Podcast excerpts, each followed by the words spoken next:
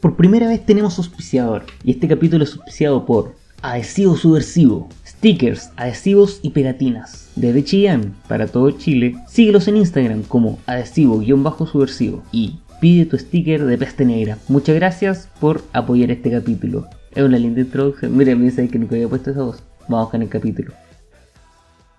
La humildad es una cosa súper importante. Muchas veces me criticaron o me miraron en menos por el sector en el cual yo vivía. Pero a veces siento que uno se hace valer más por lo que, por lo que es. Y eso del el sector en el que uno vive pasa a un segundo plano. Por eso hoy día decidí hablar con Rodrigo Pantalla, una persona que, que todos quieren mucho. Le vamos a decir que se presente. Mi nombre es Rodrigo Pantalla, comediante y, y copero. comediante y copero de la República Independiente de Chile y estoy muy contento el día de hoy de compartir contigo en este enlace internacional. Y así comenzamos un nuevo capítulo de podcast llamado Peste Negra. Soy el General Mosca. Y hablando de humildad, weón, ¿sabes que Es imposible no, no irme a la chucha hablando contigo, weón. Siento que la ordinaria se me sale hasta por la raja.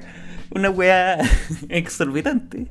¿Cómo está la pequita, amigo? Está todo maravilloso, está todo muy bien. Eh, estoy muy contento de poder hablar en extenso del, del tema de la humildad. Yo, si bien siento que eh, soy una persona humilde, igual eh, es humildad eh, material, es una humildad de herramientas, ¿cachai? Una precariedad de herramientas. Sin embargo, yo en mi fuero interno, yo, yo no soy, no sé si soy tan humilde, pero en aspectos como personales, ¿cachai? Como Pero debido a una pobreza, porque para hacer esta entrevista te tuve que depositar un poco de plata. el internet para poder conectar. No. Gracias a esta entrevista, Rodrigo Pantalla puede comer atún. Estoy probando los privilegios de, lo que es un cojín. Ahora. que es un saco de papa. ¿eh? Un saco de papa. Con... ¿Un saco de papas o sillón? Tú eliges.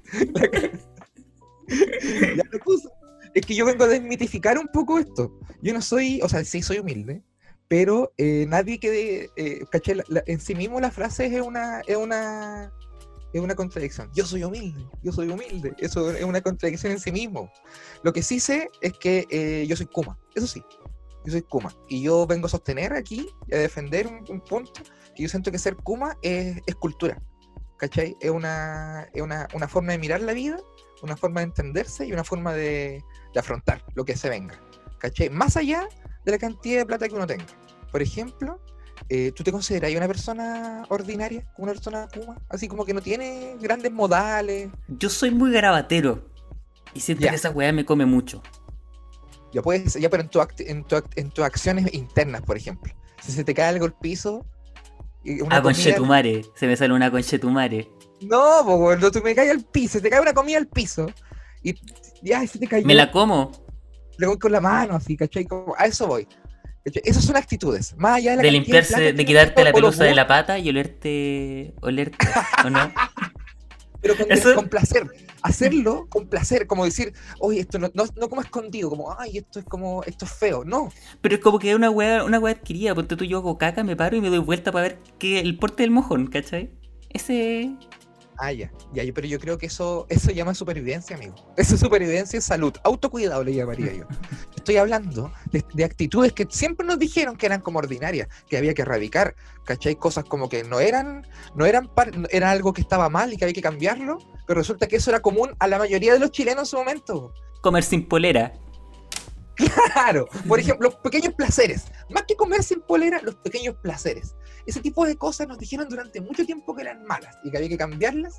Y yo vengo a decir que no, que si uno las, se apropia de estas actitudes, de estas cosas que incluso estas discriminaciones que nos podían hacer, ¿caché? Nos apropiamos de esto, eh, te das cuenta que es algo común a todo el mundo, todos nosotros recogemos la comida del piso, por ejemplo, ¿cachai? Pero sin embargo, como socialmente nadie muestra ese tipo de cosas. Socialmente hay como algunos comportamientos como mostrables en redes sociales o en conversaciones, y las otras cosas que uno que se oculta básicamente son las que te definen como tu identidad. Pero, güey, si, estás hablando así, yo creo que nunca te voy a invitar a comer a mi casa, pues, güey. No, y decir polera, con la pichula afuera. Voy a llegar así, no, voy a llegar educadísimo. Voy a llegar educadísimo, me, voy a saber ubicar. ¿Cachai? Eso, eso es una característica como muy bonita. Saber ubicarse saber ubicarse, ¿cachai? Eso es muy, muy de, muy de nosotros, creo yo. Y yo vengo a reivindicar las ordinarias. Vengo a reivindicar de que en los pequeños gestos ordinarios está la- la real identidad de este pueblo moreno. ¡Viva! Pero. Pero yo creo que, o sea, ponte tú, yo viví en Puente Alto. Mucho tiempo. Y habían weas kumas. Y a mí me, me decían que yo no era tan kuma como para vivir en Puente Alto.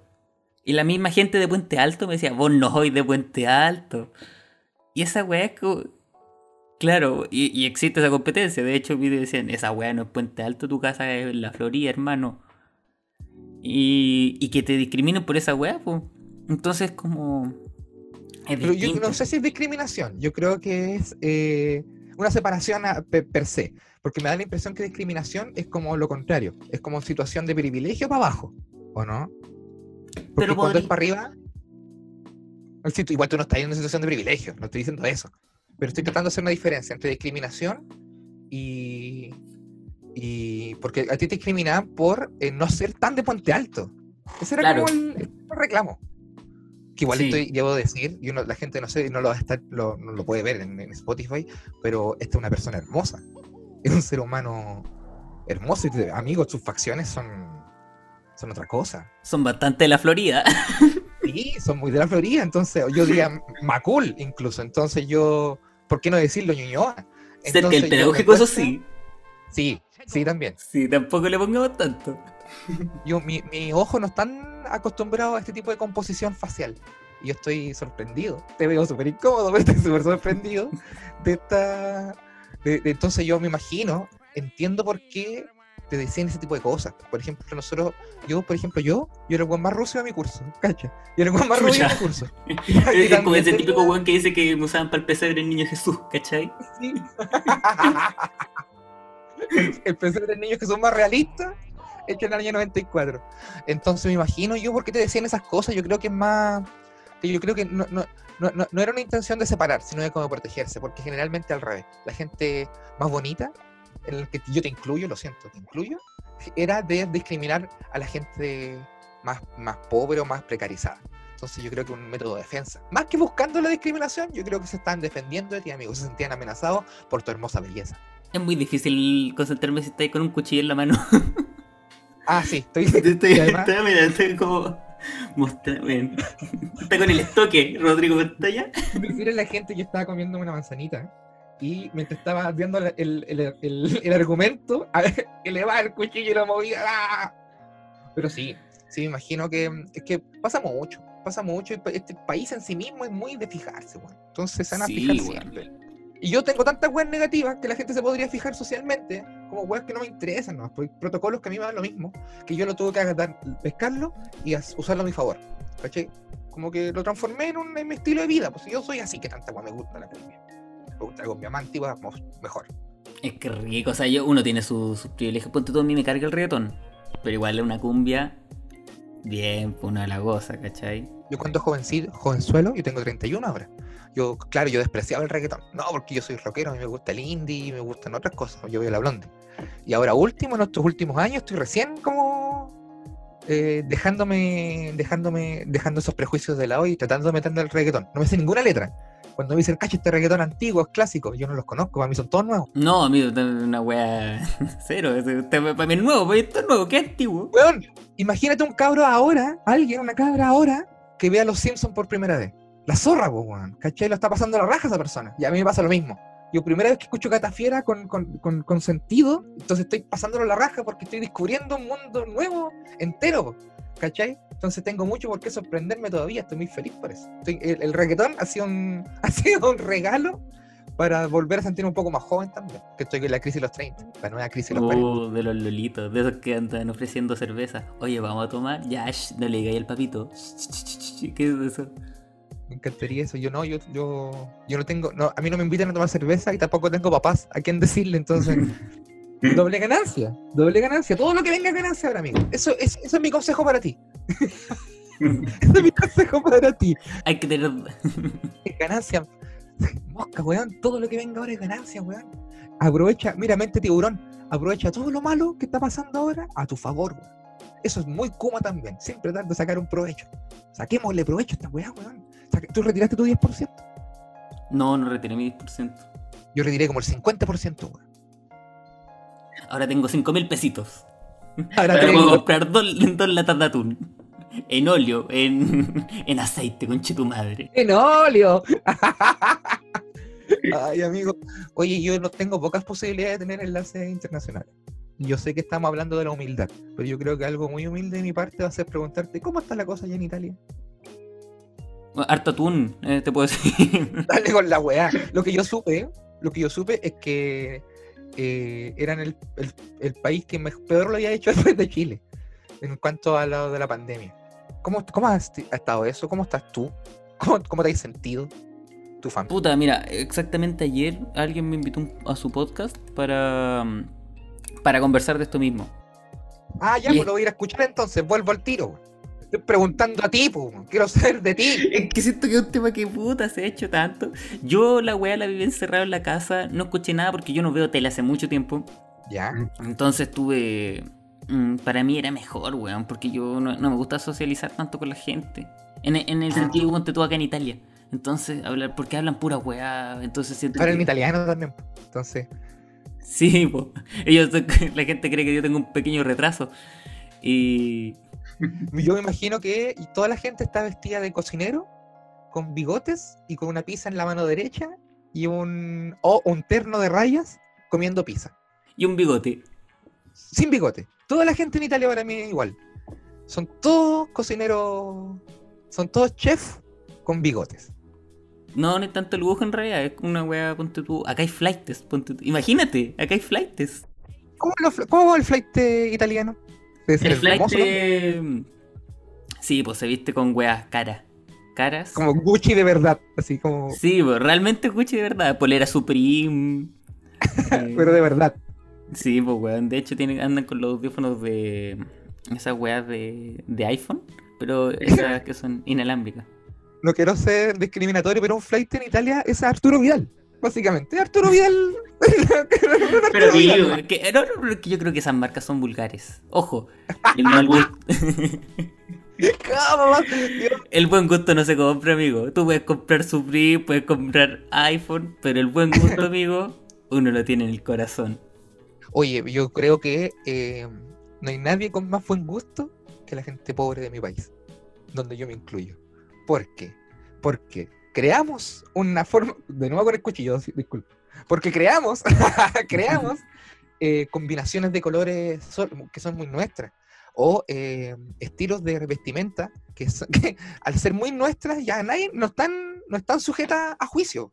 La camisa con buzo, su camisa con buzo, estoy seguro que en el futuro, estoy seguro que en el futuro la gente va a entender que, que solo tiene, La elegancia, la sutileza.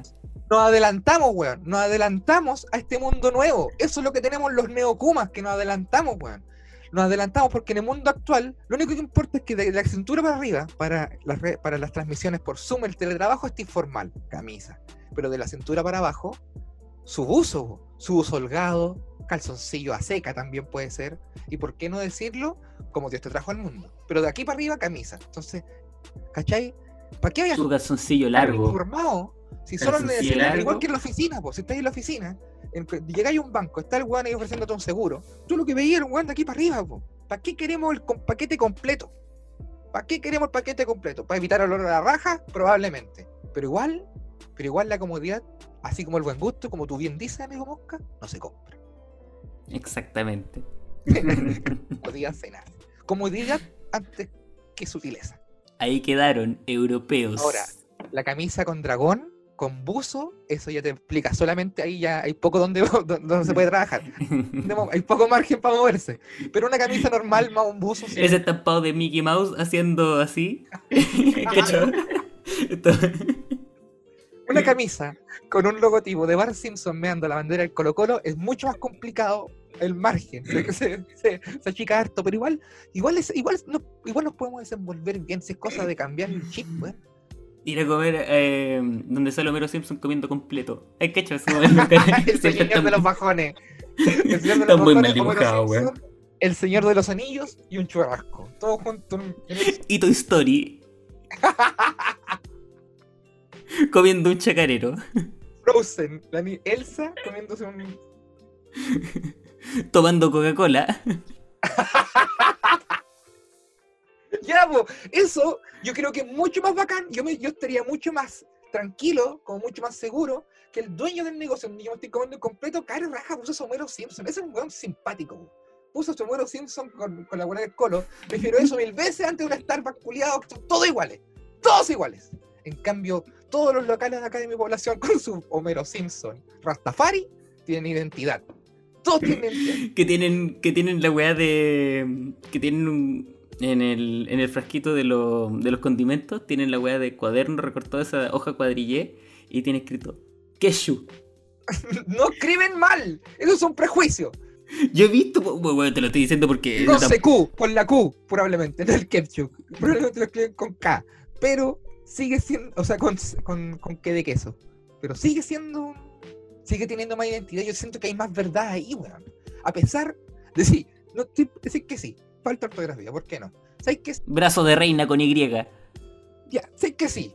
Pero por último, yo prefiero eso, amigo, que es más real que, un, que otras weas gigantes donde no hay. Son co- como eh, eh, estos locales corporativos que son todos iguales en todas partes del mundo, weón. Por último, aquí el bajón de la Sonia es el bajón de la Sonia y no hay ningún otro pase en el mundo, weón. Nunca le vaya a pedir un muffin a la Sonia, unos strudel. No, ¿cachai? Estoy weando, señora Sonia, deme tres sopaipas y una, y una Coca-Cola.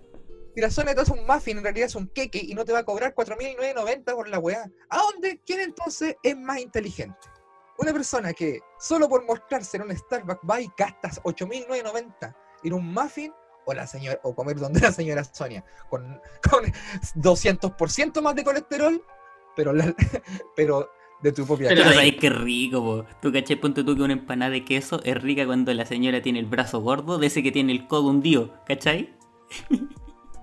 Esa es una buena, una buena No empanada. hay fallas en tu lógica. No hay fallas en tu lógica. A primera instancia uno podría decir, oye, ¿qué está diciendo este mosca? Pero después te lo da ahí una segunda, una segunda lectura y tú decís, no, está equivocado. no está equivocado. Pero yo valoro eso. Yo sé que ya estoy chato ya porque en, en los ambientes donde yo me muevo hay mucha mucho, mucho de, de- de mostrar, po, porque las redes sociales, que la comedia, que el escenario, que, la- que trabajar, que la fama, que esto, que los shows, que todo, es mucho de mostrarse de una forma. Entonces, de repente, eh, sostener algo que a mí no me corre, como, como a mí no me corre. Yo no soy un weón así súper estiloso, ¿cachai? Bacán, que, gran producción. pues, entonces, es eh, es brigio tratar de sostener eso. Entonces, ¿qué hice? Mejor me di vuelta. So- sostuve, eh, estoy tratando de eh, sacarle todo el provecho posible a eh, las herramientas que tengo a mi mano, ¿cachai? Según mi propia como identidad. po. Entonces se está creando una hueadita nueva. Y eso me parece muy bonito porque no he renunciado a nada de lo que soy. Y siempre estoy como tratando de mirar lo que venga alrededor, como para agarrarme de las cosas que me llaman la atención, ¿cachai? De estilos visuales, de las cosas que están a mi, a mi, a mi alcance. Eso también Yo creo que eso es, es muy interesante, po. Muy interesante. es muy nuestro de apropiarnos de lo que nos corre, de pescar las cosas que nos dijeron que eran feas y decir, no, weón, no, la contracultura, todo esto, como no, ¿cachai? Lo que nos han dicho todo el tiempo no es verdad. No es verdad. Y mi verdad, ¿y cuál es la verdad entonces? Puta, no sé. Pero por último voy a hacer la mía. ¿Cachai? Porque la- las que están así como disponibles no me gusta ninguna. Por último voy a hacer la mía y si muero, muero en la mía, no sé. ¿Cachai? Pero no, no quiero pasar. ¿Cuántas? ¿Qué edad tenés tú, Mosca? ¿Qué edad tenés? Yo tengo 19. Mira, conche tu madre, eres, eres un, un, un jovenzuelo. Yo tengo 31 y ya siento que ya, ya pasé, que voy de vuelta, ¿cachai? Así de malo, mira cómo nos tienen. Antes a los 45, 50 años no hacía la curva. Ahora no, ahora yo soy depresivo, tengo 28 y soy ansioso, estoy escondido, la wea. ¿Viste? No, no están, no, no- están ganando. Me volví viejo loco. ¡Están ganando! en el medio ácido. Sí, pues están ganando y no, pues, ¿cachai? No, pues, no puede ser, pues, como, como, no. Yo también veo con esto como un asunto de clase, como hasta filosófico político. No, es que no pueden ganar, tenemos que ser felices con lo que somos, weón, y, y vamos por más si es necesario, pero, pero nosotros, ya que ya no nadie más nos diga, weón. Podemos decir que estamos hablando de vivir lo simple y disfrutar de las pequeñas cosas que nos puede entregar la vida. Si esas pequeñas cosas son una mansión de oro sólido, se disfruta. Pero la forma de llegar a eso, ¿cachai? Es la, más que el fin, es la forma, amigo. Tú, creo que llegaste en el clavo, weón. Es disfrutar. El arte, todos los verbos, no todos los verbos, pero los verbos terminan en arte, porque el arte es una acción en sí misma. El objeto de artístico, lo que está guardado en un museo, es una artesanía. No estoy despreciando la artesanía, pero lo que está guardado en el museo puede ser factible de compra y venta como un CD, como un disco, como una polera, ¿cachai? Pierde, se enajena de uno. Pero el hecho de crear el de la acción, el de ser, eso yo creo que hay que rescatarlo. Y cuando tú dijiste disfrutarlo, es eso, disfrutarlo o sufrirlo, pero vivirlo. Por último, vivirlo. Independiente de lo que resulte, el camino es lo bonito. Calla. Pero tú crees que para eso, para llegar a esa conclusión, hay que partir de abajo o por lo menos conocer la otra cara de la moneda. Es que definamos abajo, yo creo que tiene que costar, es como que tiene que haber eh, no, dolor ni sufrimiento. Pero, tiene que haber una cierta dificultad. Yo creo que igual tampoco el objetivo principal es lo mejor. Siento que el camino es lo más llevadero. Que te lleva más experiencia, más enriquecedor. Pero. Más que no tengáis herramientas como materiales, como que, como que no tengáis plata, sino como. Es, eh, ¿Cuánto hay.? es que no quiero romantizar la lucha, ni, ni el esfuerzo, ni como el dolor. Pero entre más hayas tenido que revisar de tu contexto, yo creo, eso es como un, es un concepto como más amplio. el, el, arte que ha tenido que revisar su contexto para poder existir tiene mucho más de verdad que el arte que reproducen. Por ejemplo, los chistes de pareja van a morir. En algún momento van a morir, ¿cachai? Las mujeres de Marte, los hombres de Venus. O era al revés.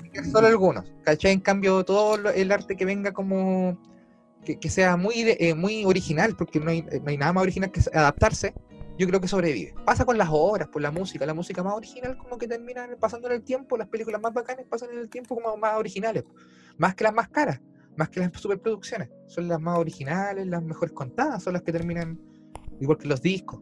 Pero por más que se vea hermoso, por ejemplo, Michael Bay, eh, todo lo que hace Michael Bay tiene mucha, mucha producción, mucho todo, pero pero uno las dice, ah, es un mundo de entretenimiento nomás. ¿Cachai? Pero hay otras las cosas que son como más originales, que apelan a la verdad de uno, como que terminan trascendiendo mucho más. Yo creo que eso es, eso aplica a todo el arte y a este oficio que es la comedia. Me, me hace sentido lo que estáis diciendo. Yo creo que mi mamá siempre quiso como forzadamente llevarme a eso. Siempre ella creía que yo tenía todo de una manera súper fácil. Y como que mi mamá, para que conociera la otra cara de la moneda, me, me consigo un trabajo en una bodega. Como para saber qué se siente ganar el sueldo mínimo. ¿Ya? ¿Cómo se sintió? Y yo lo encontré muy entretenido trabajar con gente de, de, esa manera porque estaba acostumbrado a gente que trabajaba en oficina o gente muy... Mi, mi, mi papá es actor, era actor. Y siempre había mucha gente para caca, mucho actor cuico, mucha weá. Don Mosca, Don Mosca, famoso actor. claro, Don Mosca. Don Mosca. Y trabajar en bodega, weón, lo encontré lo más gracioso. Y el primer día había una weá que yo intentaba entrar y venía pidiendo ayuda. Y un sujeto me dice, no sé, pues ponte tú, creo que tenía que, que mover una, unas cajas, ¿cachai? Y para saber a quién, dónde tenía que dejarlas, tenía que preguntarle a otro weón. Entonces fui con un cabro que estaba cerca y le dije, oye, ¿y estas cajas dónde las pongo?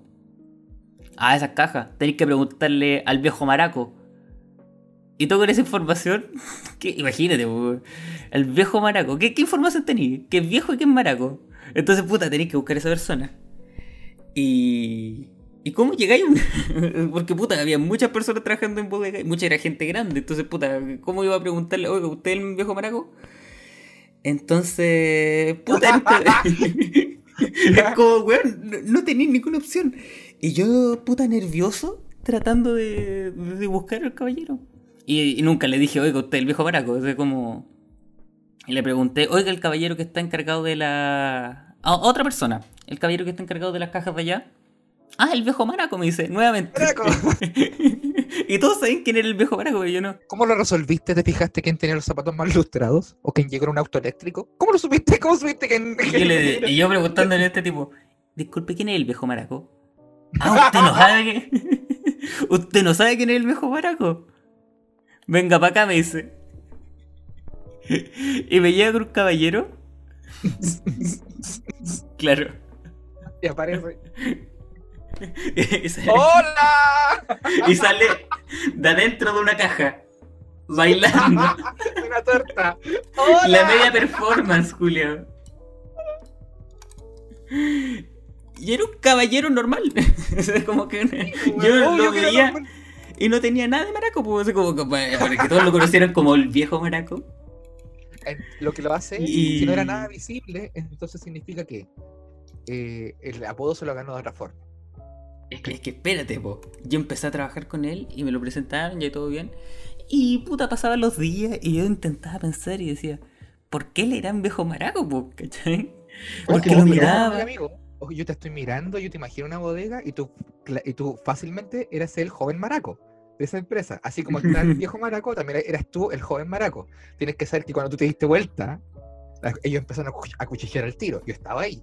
Yo estaba ahí. Empecé a cuchillar al tiro. Este, este es el joven maraco. Resulta que una vez estaba hablando con eh, compañeros de trabajo. ¿De esa misma este bodega? Sí, en esa misma bodega. Y este caballero era viejo, era como como de esos caballeros tiernos, pero no, no tenía ninguna pinta. Y estábamos hablando de, de comer sano. De comer Ya. sano, de verdura. Igual se guió la conversación. Igual guiaron la conversación.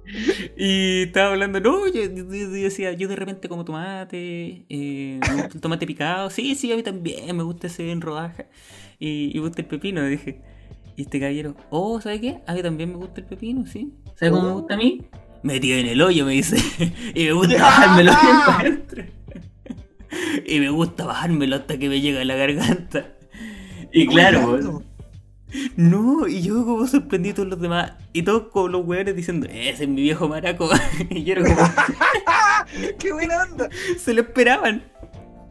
Espera, Y el viejo- es que rato estuve pensando mientras tú me contabas, ¿qué estoy esperando? Y yo pensaba, ya, pero ¿qué estoy- ¿cuál es el gesto que estoy esperando del viejo maraco para que se transforme en maraco para mí? Yo estuve pensando lo que fue un viaje de introspección brígido, amigo, a los 90. ¿Y qué estoy esperando? Y ¿sabéis qué? Eh, con lo más obvio, un pepino en la raja. Lo más obvio era. ¿Viste? Era lo más obvio, era tan simple. Y yo también craneándome dos días. dos días de por qué le decían viejo maraco. Pensando en cómo se vestía. claro, le gustaban los pepinos en el poto. Y sería. Un argumento que nace lujo de sutileza, pero sí de veracidad. Con esta historia quiero decir que hay que volver a lo simple, compadre. hay que volver. y por el poto. y por el potito. Eso es lo que, lo que puedo tener en esa enseñanza. Y bueno, eso era como. Dime, dime. Buena enseñanza igual.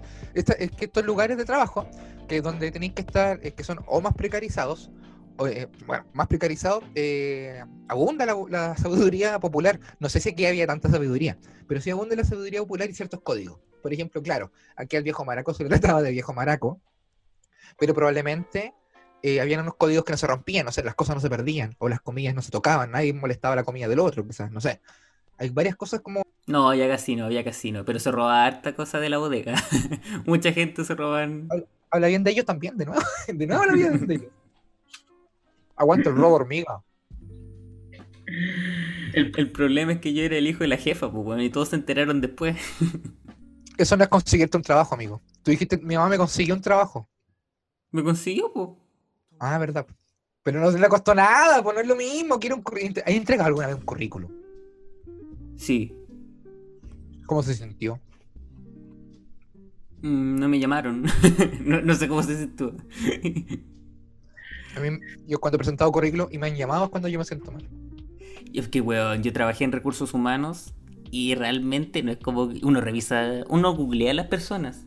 Me tocó recibir una chica que su correo era gatitajot arroba gmail.com Hija del viejo Marco. Hija del viejo maraco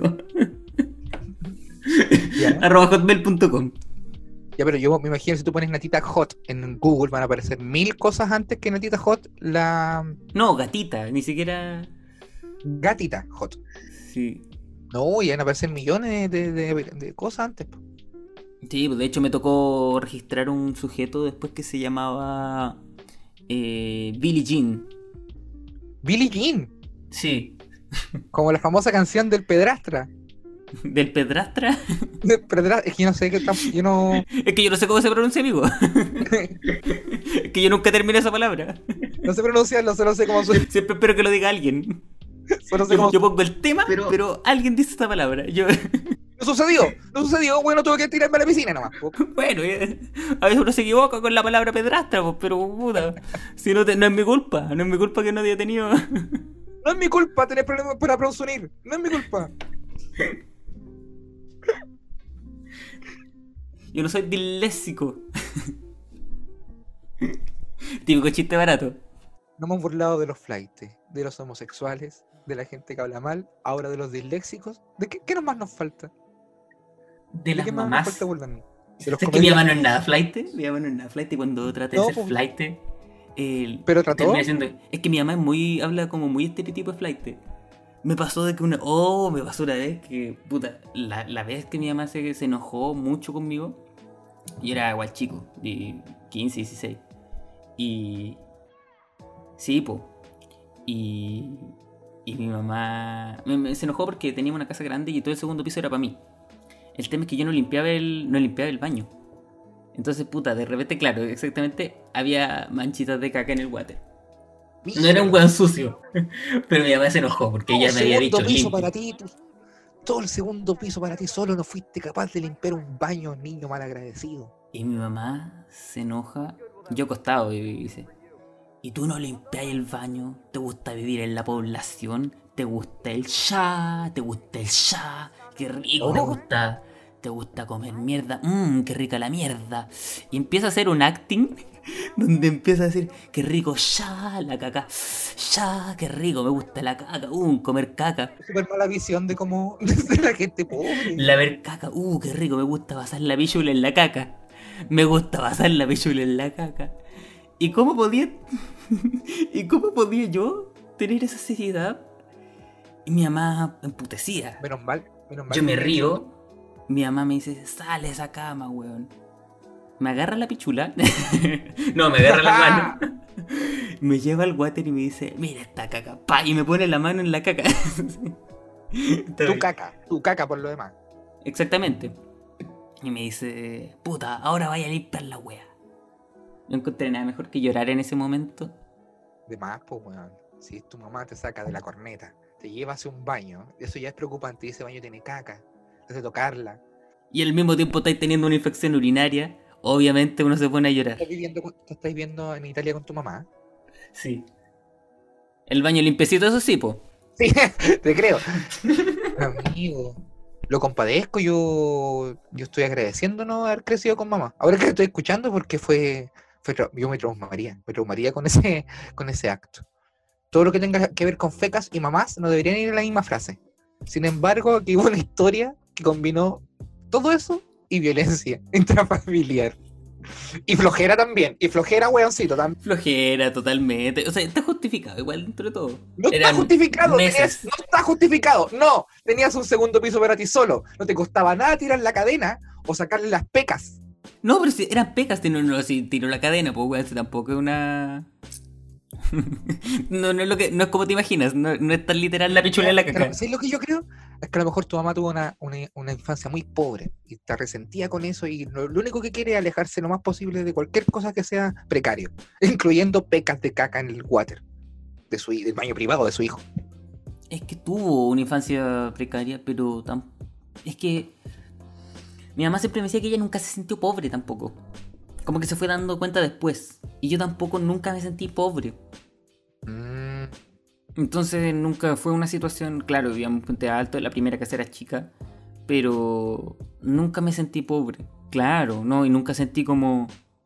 hay gente que tiene plata que sube pobre y gente pobre que, no sé, que tienen eh, ejemplos más Igual tampoco me gustaría tener tanta plata ni tantos millones. La otra vez hablaba con Javier Denim y, y me decía que, weón, la gente con mucha plata que tiene tantas casas, weón, no está tranquila, pues, weón, si está pensando cada rato que le pueden robar. Y no vivís tranquilo, pues, weón. Y es palpico. No, y aparte que, hay que sacrificar tanto.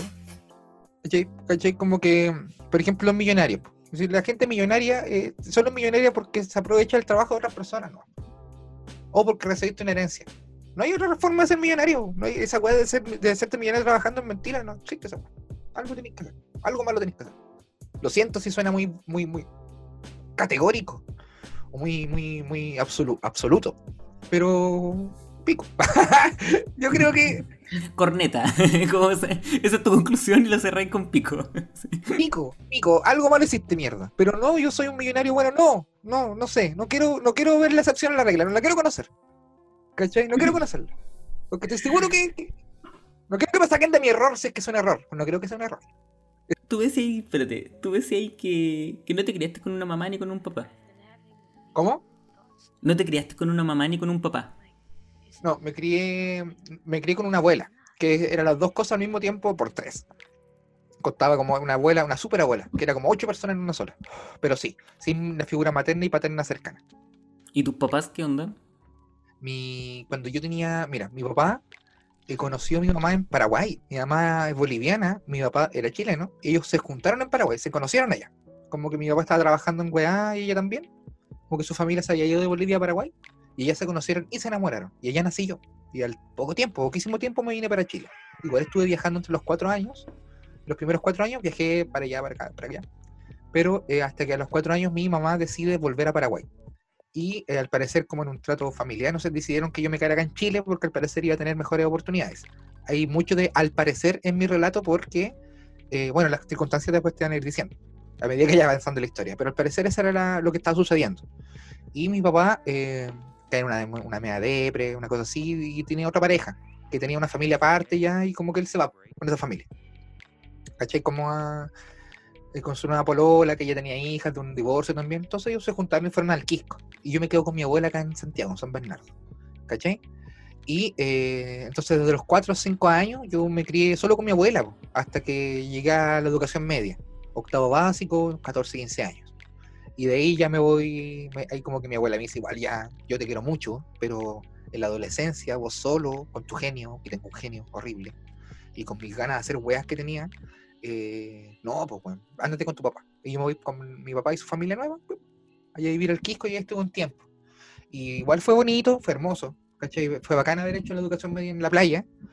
Eh, el problema sí es que cuando en- entrando a cuarto medio, yo ya tenía algunas inclinaciones artísticas, eh, y entrando a cuarto medio, mi viejo tiene un accidente y fallece. Entonces me quedo así, incomunicado con mi madre, porque yo no perdí contacto de llegué a los cuatro años y quedo sin papá.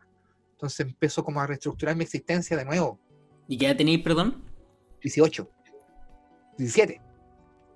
Claro, pues, per- perdimos los papás como a la misma edad. Mira, imagínate, amigo. Imagínate. Entonces me entenderás que ahí entra una, una, una reestructuración de la existencia. Pues, a ti te quedan- esto fue hace pocos años, me imagino, en lo tuyo. Hace tres meses. Tres meses. Eso estamos hablando, eso es muy poco, tres meses, amigo.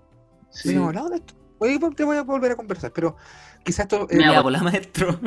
Y me voy a volar, weón. ya mira. En estos meses, ¿cachai? El tiempo que vino después fue muy turbioso, weón. Fue muy, fue muy turbioso porque yo no contaba con nadie, así a quien preguntarle. La gente me asumió el tiro. Espérate, ¿y tu papá estaba con una pareja ya? Sí, pues y tenía una hija en común incluso. ¿Y cómo te lleváis con ella?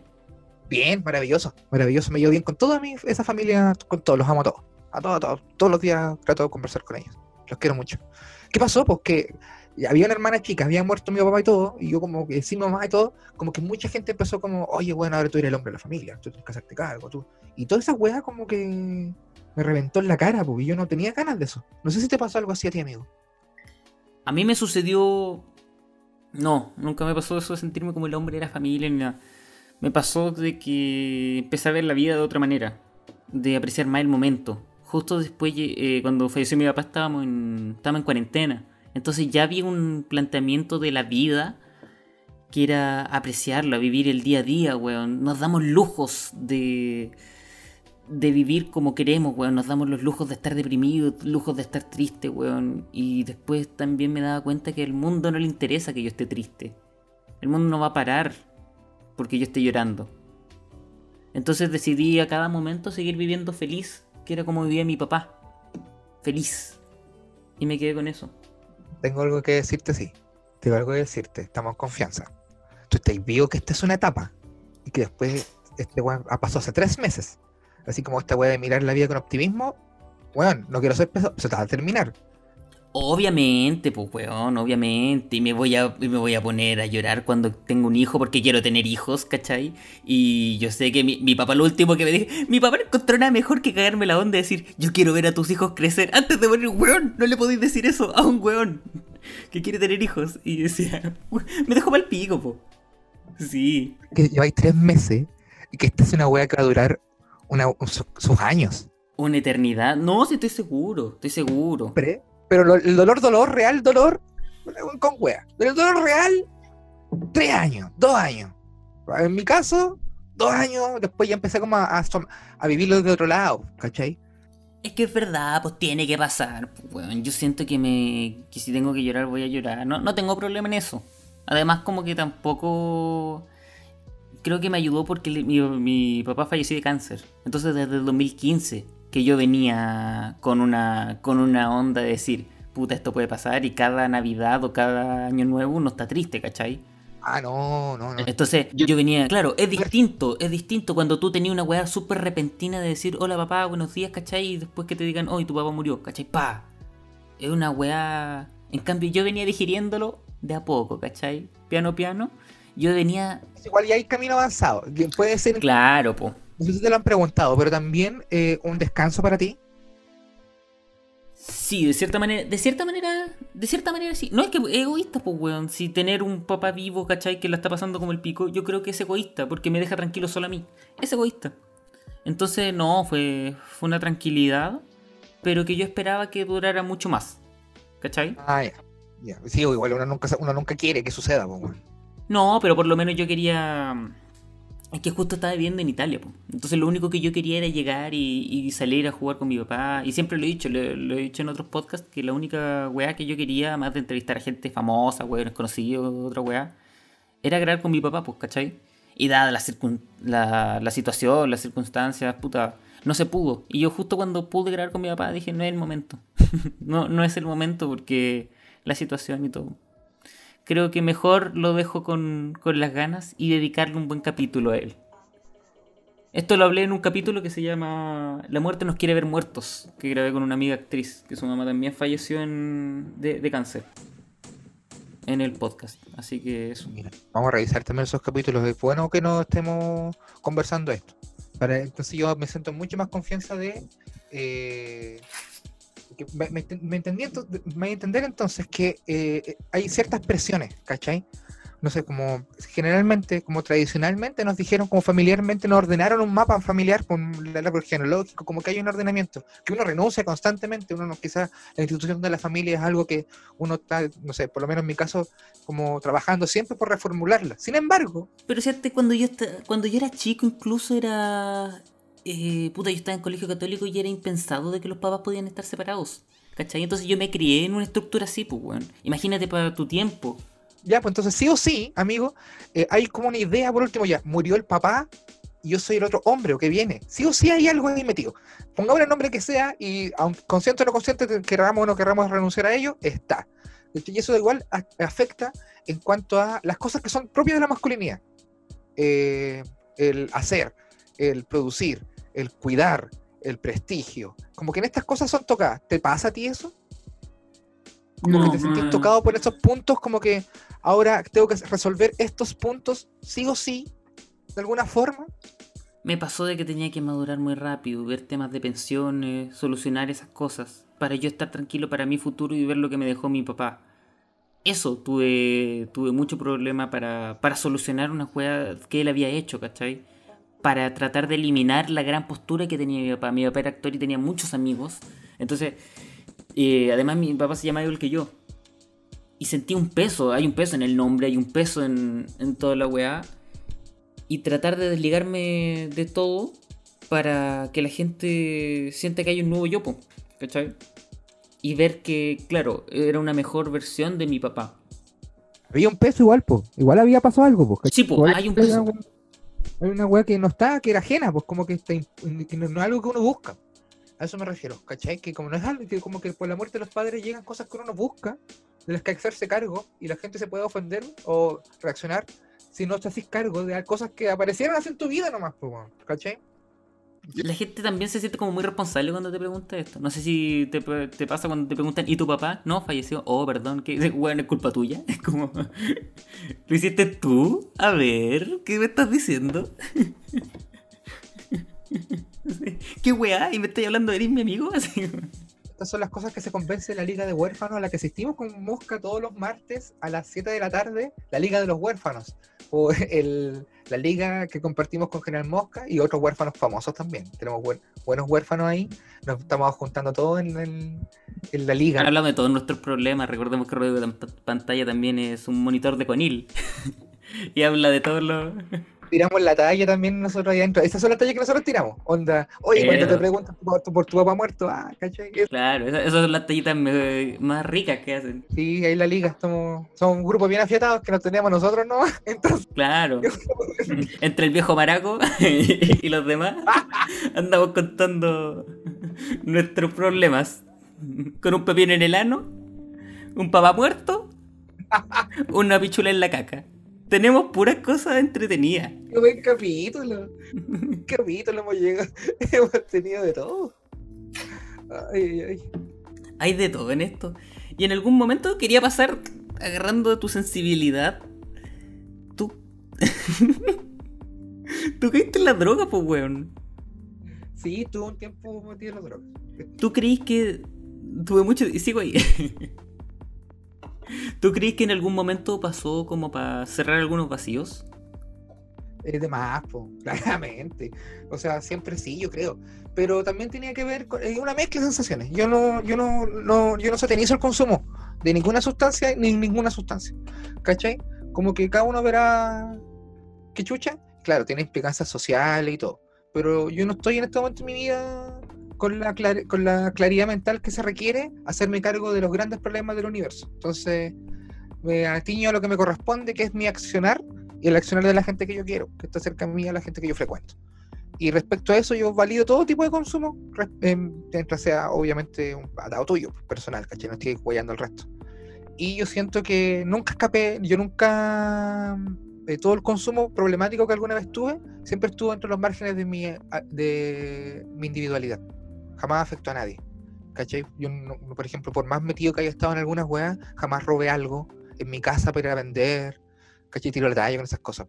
Nunca, por ejemplo, dejé de cumplir mi, como los compromisos que yo había adquirido por la wea. Jamás, jamás. Y lo pasaba mal de repente por no consumir weas, sí, pero me las mamaba. ¿Cachai? Pero no, nadie se... De hecho, mamaba, mamaba para consumir. eh, es una bodega. Entonces, sí, yo no puedo ser, yo me puedo hacer cargo de, no sé, ¿caché? De fui responsable de seguir reproduciendo la maquinaria del narcotráfico o el microtráfico de las poblaciones. Ya, ya, pero si fuese por eso tendría que hacerme cargo de todo lo que está sucediendo al mismo tiempo, ¿caché? Entonces, como yo nunca tuve, como que molesté a nadie, con todo mi, porque tuve excesos, amigo, weón, tuve excesos tan feos, pero todos esos excesos jamás eh, pasaron a llevar a nadie. ¿Cachai? Con, así como materialmente, probablemente sentimentalmente, claro que sí, quizás. Mucha gente se alejó en un momento de un Rodrigo Pantalla en la droga. Es más, se acercaron, vieron que había mano. Sí. En realidad no, ¿cachai? Porque, eh, eh, porque siempre fue un problema mío, ¿cachai? Yo estaba atrapado porque yo estaba jalando mucha cocaína, ¿cachai? Yo estaba jalando mucha cocaína y eh, yo me juntaba con amigos, conocidos, ¿cachai? Y estaban en la misma y ellos terminaban, se acostaban, ¿cachai? Y yo como que ya me iba a acostar, pero otro día de nuevo, y de nuevo. Mis amigos se caen en sus casas, ¿cachai? Entonces es un problema mío, y solo, ¿cachai? Como que no, como que no tenía que, mis amistades, eh, lo que hicieron fue estar ahí, son las mismas amistades que tengo ahora, pues, ¿cachai? Solo que estuvieran ahí respetando mi espacio personal y que cuando vieron que yo la estaba cagando me decían, como buenos amigos. Pero jamás me, me, me, me paquearon, ¿cachai? Aparte que esto también es algo que uno ve, yo por lo menos en mi contexto lo veo siempre. Visto que hay gente entrando y saliendo de las drogas constantemente, ¿cachai? Y veo que son sus bolas y ellos verán cómo lo hacen, ¿cachai? Yo me puedo ser responsable de que no es un buen ejemplo, ¿cachai? Como que no se lo, y no se lo recomiendo a nadie, ¿no? ¿cachai? Y no solamente falopas, yo, hemos convertido, yo he conversado en otros podcasts, ¿cachai? Pasé, tuve un tránsito, probé la pasta, tuve atrapado un poco incluso, ¿cachai? marihuana para mí no la considero dentro de esas sustancias problemáticas porque no es un problema para mí, ¿cachai? Pero la falopa la otra wea sí, ¿cachai? Y los ambientes donde se consigue la de perro, y, y yo me enfermé y mi cuerpo se empezó a, a transformar, ¿cachai? Como que entonces no, pues, no, no, era, era un atado mío. Y e- eventualmente se podía transformar en un problema para muchas personas. Pero siempre caché hasta dónde podía llegar. Y lo, lo, lo, lo, lo tomo como un, como un viaje por el infierno, así como un viaje del héroe, así como la parte más oscura. Pero igual seguramente se creó mucho prejuicio sobre ti. De hecho, Navalón contó muchas veces, no sé qué contexto tenéis con el Navalón, tampoco quiero liberar esa weá de... Pero él decía muchas veces que te pasó computador y que tú lo cambiabas por droga y que eres realmente un drogadicto.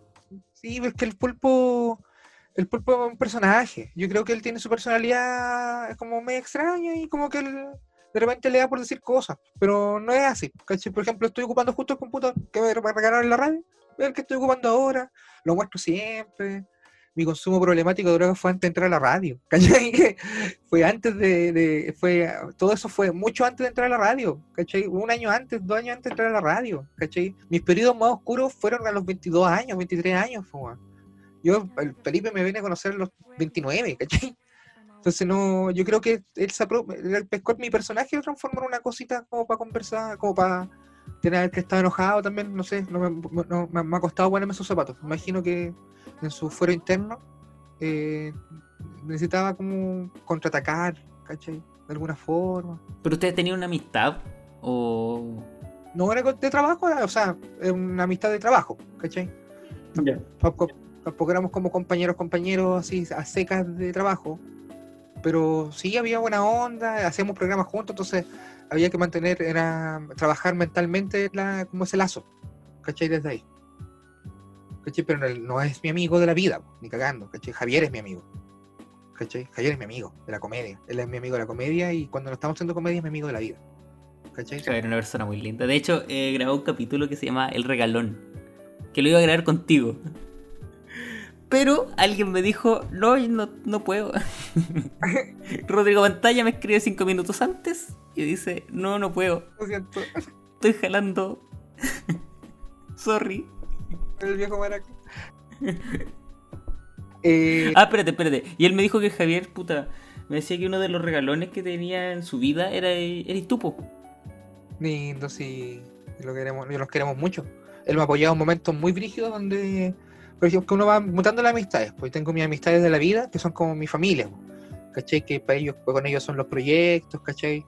Eh, viajes, cosas en el futuro, grandes cosas como grandes empresas, ¿cachai? Negocios, viajes bonitos, los veo con ellos. ¿Cachai? Están mis amigos de la infancia, que son los consejeros, que con ellos me divierto más, o sea, no es que me divierto más que con el resto, sino como que con ellos tengo otra relación, ¿cachai? Conversamos otras cosas. Y tengo, por ejemplo, Javier, que cuando, cuando que hay cosas como en este oficio también, que afectan al corazón, pues si esto trabaja en la emocionalidad es pico. Entonces hay shows malos, ¿cachai? Oportunidades de trabajo que no se te dieron o que las desaprovechaste, ese tipo de cosas, frustraciones, con un amigo como Javier es muy bonito conversar. Es rico tener un amigo que uno admira, de cierta manera. Además, además que yo lo admiro. Yo así no Es una weá que te hace sentir, claro. de la chucha. Sí, pues yo lo admiro mucho. Hace poco estaba hablando de Javier, de- que, que era como un weón que no, no te podías esperar de todo. Lo he invitado muchas veces. Eh, hemos, hemos denunciado a Javier muchas veces en este podcast, que lo queremos mucho. Debe ser, pero saludos para ti, Javier. Que estás escuchando esto porque te dije, oye, hablé de ti. Entonces, ahora que estás escuchándolo por mi recomendación, te digo, gracias por venir, amigo. Besitos. Gracias por estar aquí. Mierda. Seca. Pepino. Pepino. Hemos conversado de todo, amigo. Ha pasado de todo. Así con el consumo problemático de drogas sucedió y lo acepto y lo abrazo. Y de ahí saco lo mejor. Espero que toda la gente que tenga consumo problemático de drogas pueda hacerlo. Yo soy un privilegiado porque. Porque, no sé. Suerte, no, amigo. Pura suerte. ¿Y nunca sentiste un cierto, no sé, una cierta envidia o nacer un poco resentido por toda tu situación?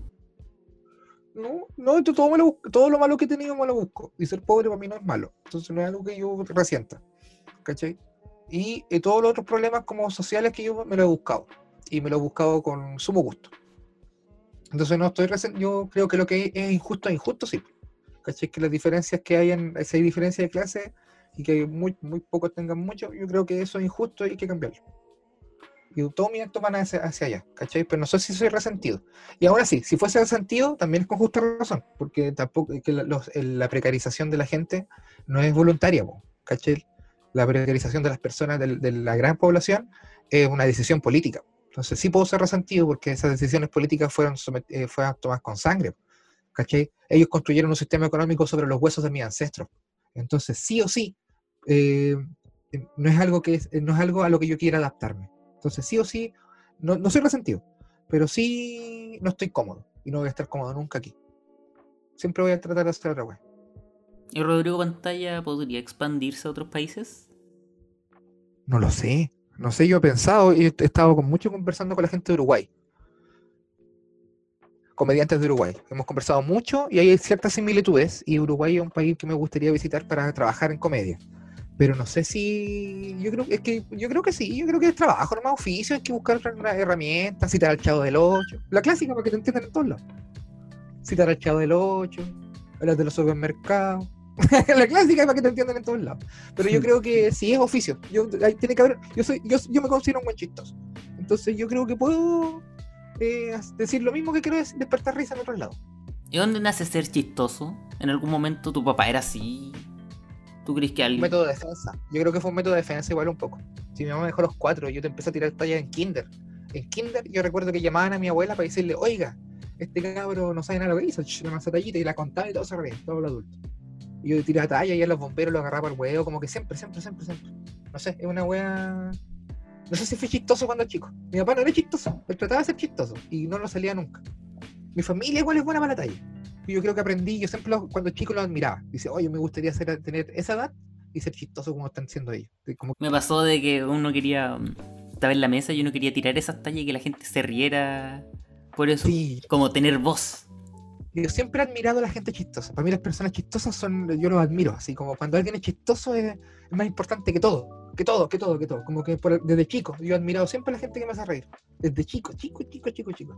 Entonces, yo mis tíos, los que son buenos para la talla, contaban historias cuando ellos eran más jóvenes y hacían weas y decían, oh, yo lo escuchaba así como, Y uno decía, ¿por qué no tengo esa- esas tallas, po, esa historia, weón? Y pues entonces empecé a cachar palabras, caché, empecé de chico, fui- siempre fui muy analítico. Entonces tenía la, eh, como las facultades para poder analizar que la sorpresa era importante, los cambios abruptos de dirección eran divertidos, entonces como que empecé a ocuparlo desde chiquitito. Yo recuerdo, eh, yo cuando empecé, decidí empezar a hacer chiste, a, a hablar todo en chiste, como a, a un, un personaje chistoso en la vida. Y era chiquitito, yo lo recuerdo. Dije, no, yo, yo quiero esto.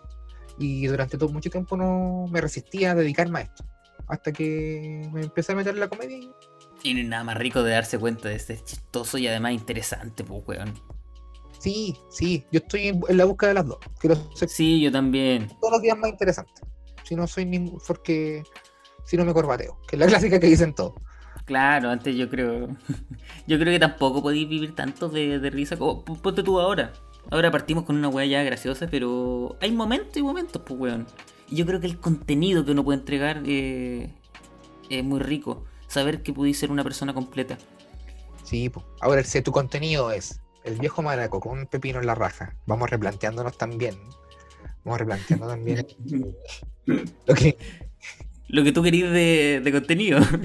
y lo que tú consideras interesante. Ay, amigo, solo tres, solo tres meses. Todo lo que tengo que decirte. Yo voy a estar, cualquier cosa, tú me llamas. ¿Contestas? No sé, pero tú me llamas. Tú me decís, hoy me siento mal, solo Rodrigo podría entenderme ahora. Tú me llamas y yo te voy a contestar. Te voy a poner mosca. Mosca. Mosca, estoy ocupado. Mosca, que después. Como te voy a guardar mosca, que tengo varias moscas. Mosca, papá muerto, y acá es que tú llamas y te va. Ah, ya. No quiere hablar conmigo, le está pasando alguna wea. Al joven maraco algo le pasa. Necesita, necesita de una voz masculina mayor que lo guíe. Pero tú no tenías una voz masculina, pues, weón. Hablando. Yo tampoco, o sea que. No es que yo tenga una voz. En mi fantasía. Yo soy la roca en mis fantasías, weón. Yo soy la roca. Yo estoy imaginando yo siendo la roca, en este momento. En pelota. Comiendo ensalada. De pepino. No sé cómo terminar. No sé cómo terminar esta historia. Pero sí, sí, no, en serio, amigo, usted busque, eh, Ya te estoy como tirando miedo. No, son tres meses, no sabéis nada. No, no es tan así. no sabéis nada. Aprende del máster. Del máster, drogadicción, perro. Nunca he jalado coca, chuche tu madre. Artista pobre, precario, toma, te tengo todo el pack. Consejo acá te tengo, me lo saco de la ñata, mira, pa, consejo ahí tenéis, pa, te dejo tosiendo caca, pa, otro consejo, pa, pa. ¿Pa dónde vas querido? ¿Dónde más? ¿Dónde te falta consejo? ¿Dónde querís? Nunca te he cortado las venas, hermano. hermano, vos tenés los brazos sanos, no cacháis ni una weá. Este, este, Entero one. puro brazo sano, este es brazo sano, este es brazo sano, este qué hace si es brazo sano. Este, cacha, ver, es una losa. amigo, volviendo al tema, mira, estamos cerrando el círculo. Eres hermoso, amigo. No pierdas nunca la hermosura que, te, que, tiene, que tiene en tu corazón. No, no, no, no solo físicamente, porque físicamente eres hermoso, más no así sabroso. Ojo ahí, son dos cosas diferentes. Yo, no, yo quizás no soy hermoso, pero hermano, estoy todo sabroso. Pero no soy hermoso, pero estoy sabroso. Usted es hermoso. No, no así sabroso, pero que cuando vuelva a Chile, ahí va a recuperar la sabrosura. ¿Pero en qué, en qué consiste tu sabrosura? En que. No, no sabría. No eso es- no es. Que no, hay un lengu- no hay, un lenguaje, no hay una palabra, no hay un concepto, no hay un concepto en español que pueda aplicarse eh, Solo concepto físico. ¿Me quiere culiar, amigo? Un verbo, no es un sustantivo, amigo. Es un verbo, es un verbo, la sabrosura es un verbo. No es, una- no es un adjetivo calificativo como, como lo han hecho ver los colonialistas de la RAE. No, es un verbo la sabrosura. La sabrosura se siente, se siente adentro y se siente rico. se, se sienta adentro y rico. Le decís que la sabrosura palpita. La sabrosura cuelga. La sabrosura palpita y se tambalea al son de los bongos. De los bongos. Ahí tenemos una canción. Ahora, no, no, no fui capaz. No fui capaz de inventar una canción en el momento.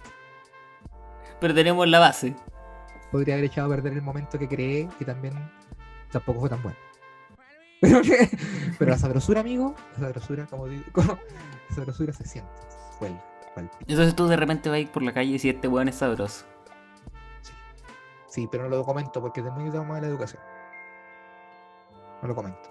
A nadie. Pero guardo para mí mismo y para Te quedas con el sabor en la, en la boca. en el paladar. Como que se guarda que en la parte de atrás del paladar. Como que ahí se aloja. Jugando con las amígdalas. Sí, sí, sí, sí. Ahí se queda el saborcete. Sí, secrecando, secretando. De que, que secreta. Tampoco esa es una palabra, siempre espero que alguien lo diga. que lo diga por mí. Dos veces ya quedó Con pedrastra. pedrastra que se dure. Pedrastra secretanto. Pedrastra secretando. La peor banda de metal de la historia. Pedrastra secretando. Teloneando a los pichula de perro. Pichula de perro teloneando a Pedrastra secretando. Mañana tocando en vivo en tu hoyo. A la fuerza. No, nunca más. No, no, no. no. Anima el viejo maraco. A mí una vieja maraco. Buffet de pepinos. Y, zana- y zanahorias por la boca. Zanahorias por la boca. Cosas tocadas punk donde tenéis que llevar tallarines. Sí. Para los punk que tocaban. Antes de tocar. Para los fiscales ad hoc que necesitan hacer su boloñesa. Su boloñesa de fiscales. Ay, amigo. Lo hemos pasado tan bien. ¿Le he pasado bien? Sí, amigo. Qué rico. Qué rico. Comiste manzana, hablamos de todo. Ch, por actualidad, compadre. Hemos conversado de todo. Estoy feliz. que me quede pegado. Fui feliz, amigo. Y Rodrigo Pantalla, eh, cuando era. ¿No veía monitos? Cuando estaba triste. No, no. Veía películas. Pero siempre he sido bueno para las películas. Entonces tenía, siempre me ha gustado Jurassic Park y toda esa saga. Entonces cuando yo creo que cuando estaba aburrido, dejaba la película andando y yo hacía otras cosas. La 1, la 2, principalmente. Como que eso hacía cuando era pendejo. Mucho, veía películas, las dejaba puestas y las veía de nuevo. Como que eso hacía mucho. Pero nunca fui pegado con los, con los Vic, por ejemplo, Caballero del Zodiaco me gustaban mucho. Y, eh, y serie. Dragon Ball me gustó, pero me gustó Dragon Ball. Nunca la vi. No. Y eh, no vi nada más. No, no era tan bueno. Evangelion, después cuando más viejo empecé a ver weas así. Como que más viejo y mucho más anime que cuando más joven. Como un Rodrigo Araya. Sí. Sí, Cuando más viejo. Entonces. Pero obras, obras precisas, Akira, cosas de Shell, ese tipo de cosas. Y otros bonitos, creo que sí, igual me gusta. No sé, Randy Stimpy lo pasaba muy bien cuando lo daban en Canal 13. Muy bien. Randy Stimpy. Me gustaban los Power Rangers. Power Rangers me gustaban. Los BR Troopers, que también estaban por ahí, en esa misma época. ¿La vida moderna de Rocco? No, no, lo de Nickelodeon no lo entendí, nunca lo aprecié. Ya, era, ya estaba como más grande con otra bola. Eh, Arnold, por ejemplo, todos lo recuerdan con mucho cariño y yo sí. Pero yo siento que cuando chico yo no aprendí nada de lo que se supone que la gente aprendió con Arnold. Todos como que ven Arnold y yo veo como ahora cuando las reviews de Arnold o como los memes que hacen y Arnold da enseñanzas súper bellas, pues, así como, ¡oh, qué bonito! Y yo no recuerdo nada de eso cuando era chico. No recuerdo ninguna de esas enseñanzas. Como que lo recuerdo solo porque lo pasaba bien, nomás mirándolo. Pero no recuerdo ninguna, güey. Yo no, a mí no me enseñó nada, Arnold. Me está enseñando ahora. Y no he visto ni un capítulo. Entonces, eh, los monitos, como que no. Eh, Animanía me gustaba. Diego Glot. Diego Glot, muy bueno. Diego Glot, muy Buenísimo. Eh, de los recomendables, de, de, los recomendables, de ahora último, es Puerto Papel. Muy bueno. Puerto Papel también, pues hecho. Buenísimo, hecho como de. Como que lo daban en Canal 13 como a las 7 de la mañana de los sábados. Como todas las producciones chilenas como de animación, sin respetos de mierda. Y yo lo veía porque tenía que ir a trabajar. Entonces los cachaba y me gustaba Caleta en la cabra. Era la protagonista era una mujer que eh, se tiraba, que cada vez que se tiraba un peo o un flato, como que le daba un poder nuevo. ¿Cachai? Y si hago vivir con el papá, con el abuelo. Y el abuelo era igual al macha. Era una weá que era igual a Valparaíso, pero hecho con papel lustre. Puta, la weá bellísima, Y toda la aventura era muy buena. Bellísima la weá. Hay un capítulo donde hablan sobre una nueva constitución que hace muy poco fue. fue. fue denunciado por una diputada, UDI, que vio este capítulo y dijo, oye, esta, esta, ¿por qué el, Estado está financiando este tipo de procesos? Hoy están en contra mía. sí, ¿por qué el Estado está financiando a ellos que están en contra mía? y se hizo un poquito famoso por eso. Yo valoro mucho toda la producción nacional, todo lo que sea nacional. ¿El ojo del gato? Lo recuerdo con poco cariño. Yo no me gustaba tanto. Era malo, era malo. No, era tan bueno, no era tan bueno, no me gustaba tanto. Y eh, eh, Villa Dulce, como que también, como me gustaba, pero porque era Villa Dulce, ¿no? ¿Cachai? No como 31 minutos, que me gustaba mucho. La primera temporada la vi así, muy, muy, muy, muy concentrado. Pero nunca he visto como maratón de 31 minutos me siento un poco en deuda con 31 minutos. Pero bacán igual, porque me estoy como que todavía me sigo sorprendiendo con cosas de 31 minutos. Hay igual que no he visto, muchas cosas no he visto, entonces siempre van a aparecer capítulos nuevos para mí. Nunca se van a acabar los 31 minutos. No como otras series, que ya las vi todas, entonces ya todos los capítulos que vea ya me Los Simpsons ya... no. Yo, he visto, yo vi Los Simpsons en Canal 13 cuando lo repetían a cada rato. Pero yo nunca te he hecho una maratón de los Simpsons y, yo los valoro mucho. Yo sé que son las primeras temporadas, son muy buenas, pero yo no las he visto nunca de corrido, jamás. Pero cada vez que están los Simpsons, como que los dejo. ¿Cachai? He sido dejado con eso también, como que. The Office, The Office no, The Office fue un vicio. The Office, yo ¿Pero la original? ¿O la...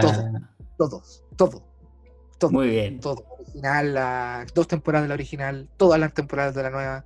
¿Y la chilena? Serie el, toda la chilena, el podcast de las cabras, de repente lo escucho y no entiendo ni pico, pero trato de escucharlo, después escucho, veo resúmenes de YouTube del capítulo del podcast de las cabras. No, todo, todo, me gusta mucho esa Le agradezco mucho, me salvó mucho de la vida a mí de Office. Siento que me acogió en un momento muy brígido de mi vida. Entonces yo le, tengo cariño especial a la serie. Yo sufrí, yo, yo, yo me curé de en estado depresivo. No, pero más que eso. Yo me sané con The Office yo tuve como una terapia con ellos. ¿Caché? Como que me había reflejado en varios personajes en diferentes perspectivas, en diferentes temporadas, y cada uno hacía, venía a llenar, a dar respuesta o a hacer que, a cosas que yo tenía en mi corazón faltando. No, sí, perfecto. Fue una obra maestra. Estoy muy contento por eso. Les mandé mi, mi felicitación a los chiquillos, pero espero, espero la hayan recibido. Cabros, muy buena. Buena onda. Gracias, cabros. Saludos, Rodrigo Pantalla. Aquí desde Cana. Desde Colina, la comuna, no la cárcel. He cambiado. Soy un hombre nuevo. Veo de Office. Leo subtítulos. y los leo solo, le pongo pausa en cada, en cada segundo. y no le pongo pausa. Eh, fue un buen capítulo este. No, no, sé qué más decir. Me gustó Yo quiero pasar a los avisos correspondientes, las promociones. Adelante, póngale. Oiga, 21 de agosto, eh, viernes 21 de agosto, eh, 22.30 horas chilenas. Ah, espérate, espérate, espérate. Es que yo no sé si voy a sacar este capítulo a la fecha. De hecho, tienen como otros más. Tírate una. El 21 de agosto tuve un show tan bueno, amigos. muchas gracias a todos los que estuvieron el 21 de agosto. Sí, muchas gracias a todos los que estuvieron el 21 de agosto en mi show. Eh, eh, este es un mensaje para Rodrigo del futuro. Rodrigo, espero que todo siga bien con Kuma Inducido, eh, que sigan saliendo capítulos todas las semanas. Recuerden los viernes de la noche de Kuma Juegos, también lo pasamos muy bien por ahí. Y estén atentos a todo el contenido que estamos haciendo porque la comedia no muere, con Eso. Rodrigo Pantalla en Peste Negra. Soy el General Mosca y rico conversar. No sé si, si nos centramos en el punto principal. Fue sabroso. Ahora podemos decir que este capítulo fue sabroso. Fue sabroso, todo sabroso. Sí, y jugosito. Tuvo contenido. Hubo insultos gratuitos. Hubo clasismo. Y hubo. pero hubo esperanza. Hubo esperanza y hubo consejos. Hubo retos. Había esperanza. hubo, hubo insultos gratuitos, hubo retos. Hubo, pero hubo también corazón abierto. Pero más que nada, hubo aprendizaje, amigo. Mucho aprendizaje.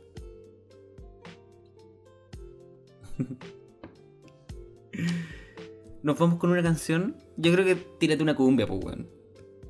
Eh, esta siempre la recomiendo, me gusta mucho. Los Ángeles Azules. ¿Cómo te voy a olvidar?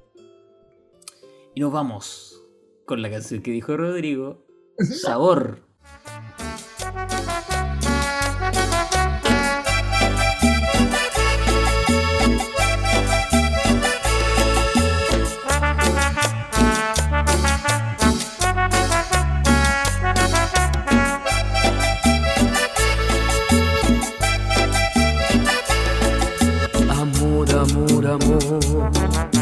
Amor, amor, amor, quiero que me vuelvan a mirar tus ojos. Amor, amor, amor, amor, amor, amor, quiero volver a besar tus labios rojos. ¿Cómo no acordarme de ti? ¿De qué manera olvidarte si todo me recuerda a ti? Todas partes estás tú.